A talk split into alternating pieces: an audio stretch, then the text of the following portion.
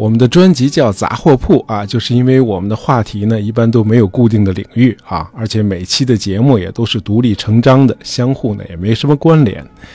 但今天呢，我们打破一下惯例啊，搞一个续集啊，应我们一位忠实的听众啊幺三九三九四七 R L N X 啊，应他的要求，我们再聊一期丘吉尔。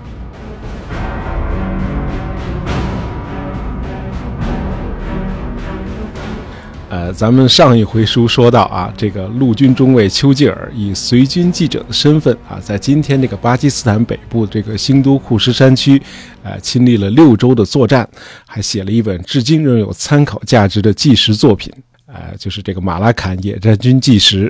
呃，这样呢，二十三岁的丘吉尔就已经实现了名利双收。但是呢，他不想就此止步啊。这个丘吉尔是个胸怀鸿鹄之志的年轻人，哎，在这个年龄的时候，他已经坚信自己有朝一日会成为英国的首相啊。他给他弟弟的一封信中啊，透露了这个政治野心。那么现在要做的就是继续建功立业啊，增加自己在选民中的知名度。呃，那会儿和现在一样啊，仅仅靠一次的声名鹊起是不够的，你得保持你的知名度。那怎么保持呢？你就得不断的露脸，还不断的刷存在感。那这样呢，在一八九八年，这个丘吉尔又短暂的参加了这个英军绞杀苏丹马赫迪武装的战争。那么这场战争呢，是由英军中的一位猛人啊，叫基钦纳，由他来指挥的，所以英军得以迅速获胜。于是到了一八九九年底，丘吉尔又以他的苏丹远征为题啊，写了一本洋洋洒洒、长达一千页的纪实作品，叫《河边的战斗》啊。这条河指的是尼罗河。呃，用丘吉尔自己的话说，他迄今出版的两本书挣得的稿费，已经是英国政府三年来支付给他的军官薪水的五倍多。那么这段时间呢，丘吉尔还尝试了一次竞选下院议员，哎，结果失败了，哎，毕竟是太年轻嘛，哎，无论是建立军功还是著书立说，啊，他更多的还只是在这个英国的上层社会建立知名度，那普通的选民呢，还是不太了解他。那怎样才能在普通大众中也扩大自己的知名度呢？哎，选举六周之后，这个机会又来了，第二次布尔战争爆发了。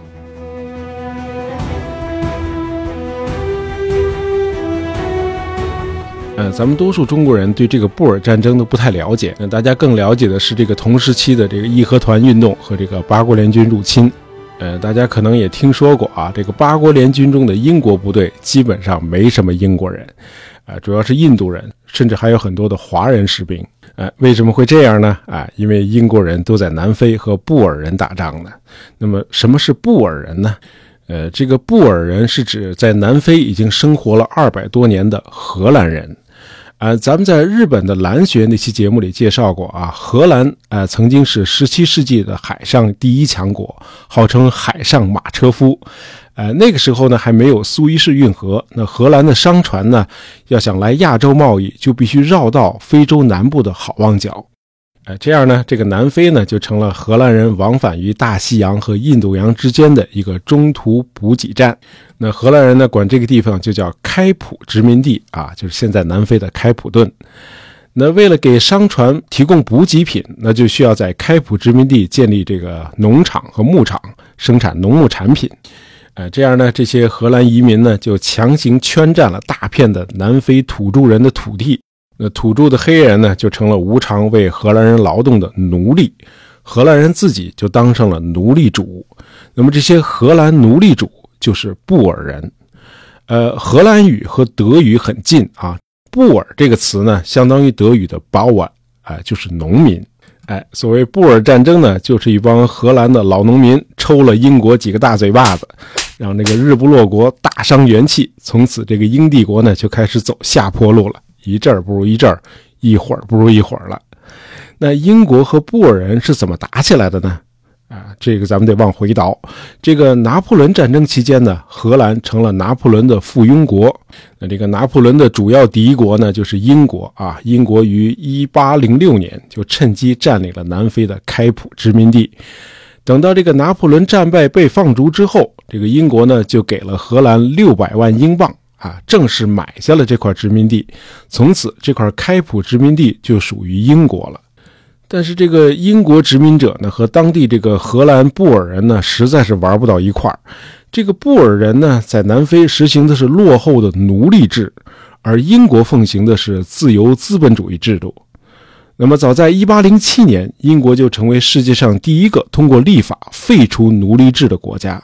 那么，到了1834年，英国又宣布要废除南非开普殖民地的奴隶制度，在南非建立人人平等的社会。哎，这下可把那帮满脑子种族主义思想的布尔人给惹恼了。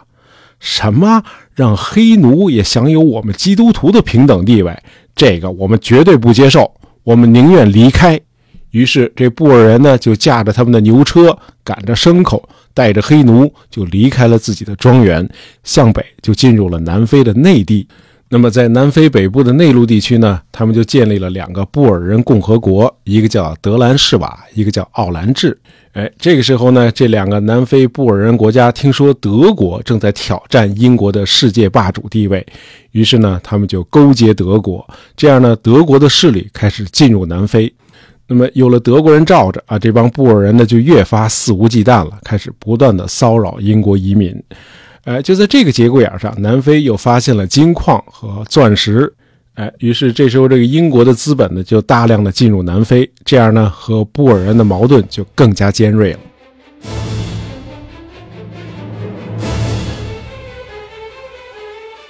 那么双方在1880年爆发了小规模的战争之后。到了一八九九年，英国和布尔人再次剑拔弩张。哎，就在英国和布尔人的谈判行将破裂的时候，哎，英国的《每日邮报》的发行人就找到了时年二十五岁的丘吉尔。呃，凭我们的嗅觉，我们相信啊，马上就要打仗了。哎，你能不能作为我们报纸的战地记者去南非报道呢？这丘吉尔呢，没有立刻答应，他一扭头呢，找到了自己的老雇主《晨报》。他就跟那个《晨报》的主编说：“啊，呃，那个《每日邮报》呢要雇我做他们的战地记者去南非报道，我呢还没答应。那你们给的价钱要是合适的话，我就给你们干。”哎，这《晨报》的主编就说：“哎，对对对，你你你做的对，你那你开个价吧。”哎，这丘吉尔呢就开了个价。呃，除了这个稿件的稿费之外，哎，晨报在头四个月还得另外付给丘吉尔一千英镑。呃，四个月以后，只要他还在南非，那每个月呢就再付给他二百英镑。呃，这是个什么概念呢？呃，那会儿的一千英镑呢，相当于现在的十五万英镑。哎，这么说吧，就当初这个恩格斯，哎，在这个英国公司里做白领职员的时候，一个月的收入也就十镑。好，那即便是作为战地记者，这个丘吉尔呢也是开了个天价。那么考虑了几个小时之后，呃，晨报呢还是同意了这个价钱。耶耶耶！哎，谁让人家是名记者、畅销书作家呢？当然，这个晨报呢后来也没有为这个决定后悔，因为丘吉尔确实是物有所值。呃，他懂历史，他驾驭语言的能力呢又极强，这样他撰写的文章呢是既有深度又有文采。呃，至于丘吉尔后来在南非的那次传奇经历啊，更是让晨报有一种如获至宝的感觉。嗯，那另外呢，今天呢，仍然有不少人认为啊，丘吉尔当初开出的这个天价啊，为日后人们提高记者的薪酬待遇做出了贡献。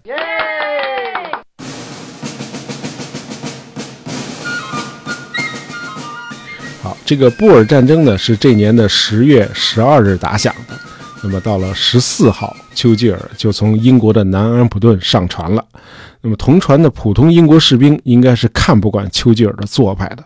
你说你上前线吧，这丘吉尔呢随身还带着个仆人，还带了一箱整整十八瓶苏格兰威士忌酒。哎，现在咱们有钱了啊，这毛病咱得添上。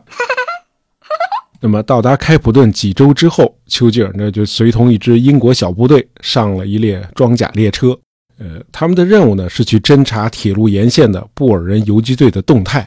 哎，结果呢，这列火车就遭到了布尔人的伏击，呃，列车呢被这个布尔人游击队炸出了轨。哎，还好这列火车呢还没有全部翻倒。这个和阿富汗的这个新都库什山的战斗不同的是，这个南非布尔人呢手里没有大砍刀，但是这个布尔人的火力呢要密集得多，这个子弹就像冰雹一样噼噼啪啪打在这个火车的车厢上。蜷伏在车厢里的丘吉尔呢，本能地忘掉了自己的随军记者身份。他和大伙儿一道用步枪回击这些布尔人。那么，靠着列车上的装甲，这英军居然坚持了一个小时。但是援军呢，仍然没有赶来。于是呢，这股英军决定放弃这列火车，突围。那么，按照传统，军官必须最后撤离。这样呢，这个丘吉尔就和几名英军一道被布尔人俘虏了。他们被押送到布尔人的首都比勒陀利亚的一座战俘营。那丘吉尔呢，在这次突围作战中表现出来的勇气，的确是可圈可点。这个消息呢，立刻就传回了英国国内。哎，这是他最期待的。但是代价呢，是进了战俘营，失去了自由。哎，这是他最不想要的。呃，应该说这个布尔人呢，对英军战俘还是比较人道的啊，允许他们买报纸、买香烟、买啤酒。但是呢，这个丘吉尔完全不能忍受战俘的生活。呃，和去印度和苏丹一样，他来南非呢是为了建立军功，哎，是为了提高自己在选民中的知名度的啊。用现在的话说，就是争头条、当网红的。对呀，哎，不是为了坐在一个铁丝网圈起来的营地里晒太阳。于是呢，一个大胆的计划就产生了。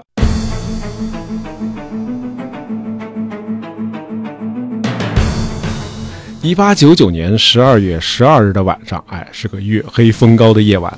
那丘吉尔呢，趁看守不备，就翻越过围栏，奔向了自由。那么他当时手里应该是没有地图的，他既不会讲荷兰语，也听不懂当地黑人说的祖鲁话。那兜里呢，只有四块巧克力和一片已经挤碎了的饼干。但是年方二十五岁就已经征战四方、走南闯北的丘吉尔。极度的自信，他相信自己有能力穿越三百英里的敌占区，回到英国控制的区域。那三百英里呢，差不多是五百公里啊，相当于从北京到河南的郑州。那那些布尔人呢，很快就发现了丘吉尔越狱潜逃了。那他们也知道丘吉尔不是个普通的年轻军官，因此发誓一定要把他抓回来，不管是死的还是活的。哎，于是就到处贴告示，悬赏捉拿。这布尔人一贴告示，这英国方面也迅速知道了丘吉尔的大胆行动。到丘吉尔越狱的时候，英军已经和布尔人打了四次战役了。那四次呢，都是以英军的失败而告终。装备精良、堂堂的正规军，哎，竟然打不过一帮由奴隶主和农民组成的乌合之众，啊，这让全世界都为之大跌眼镜。Oh no！哎，那会儿的英军早就已经身经百战，哎，相当于十九世纪的世界警察嘛。而且这场战争，这个英国是正义的一方啊，你推翻布尔人的奴隶制，解放黑奴嘛。哎，结果是屡战屡败，这脸丢的也太大了。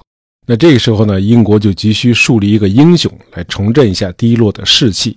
哎，想什么就来什么。这个丘吉尔越狱潜逃的故事太有宣传价值了。哎，一个英国军官成功的戏弄了凶残狂妄的布尔人武装分子。呃，当然，这样的宣传对当事人丘吉尔的安全其实是不利的。那布尔人一旦抓到他，势必会处死他。不过，这个丘吉尔呢，非常的谨慎啊，他总是昼伏夜出，避开大路。饿了呢，就去设法偷些食物；渴了呢，就喝泉水和河水。但是这可坚持不了多久啊！最后呢，饥饿还是迫使他走出来求助了。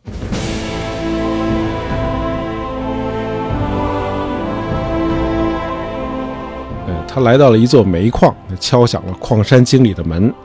呃，丘吉尔呢是个很有洞察力的记者啊，他知道在南非这个布尔人呢都是农场的奴隶主，而从事工商业的多半是英国移民。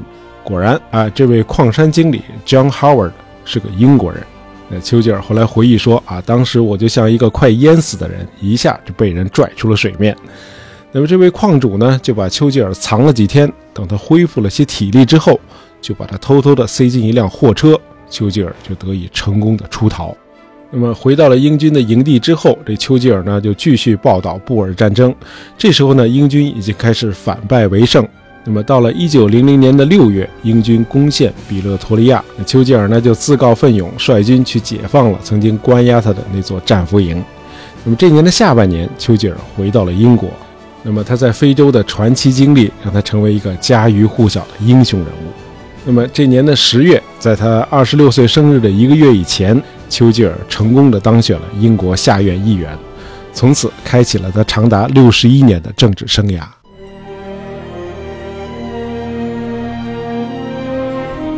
那么丘吉尔参加的这个布尔战争呢，是英国三百年殖民史中打过的最惨烈的一场战争，耗资两亿两千万英镑。呃，有人算过，呃，这笔钱相当于十九世纪中国与西方列强签订的一系列不平等条约的赔款的总数的两倍。呃，英帝国虽然最终惨胜，但是从此大伤元气。这场战争还有两项可怕的发明。呃，布尔人发明了现代游击战，啊，今天叫恐怖袭击。呃，英国人发明了集中营，就是烧毁布尔人的村庄，把民众集中起来，哎，以此来断绝游击队的供应，逼迫他们投降。那么，关于这场战争，丘吉尔又写了两本书。呃，其中第一本在他回到英国的六周之前就已经出版，哎，一时洛阳纸贵啊，第一版瞬间就卖光了。那么第二本书呢，是在一九零零年的十月出版的，哎，就是他当选议员的那个月。那这样呢，时年二十六岁的丘吉尔已经有四部著作了。除了迈向政坛，他也在一步步的走向他的诺贝尔文学奖。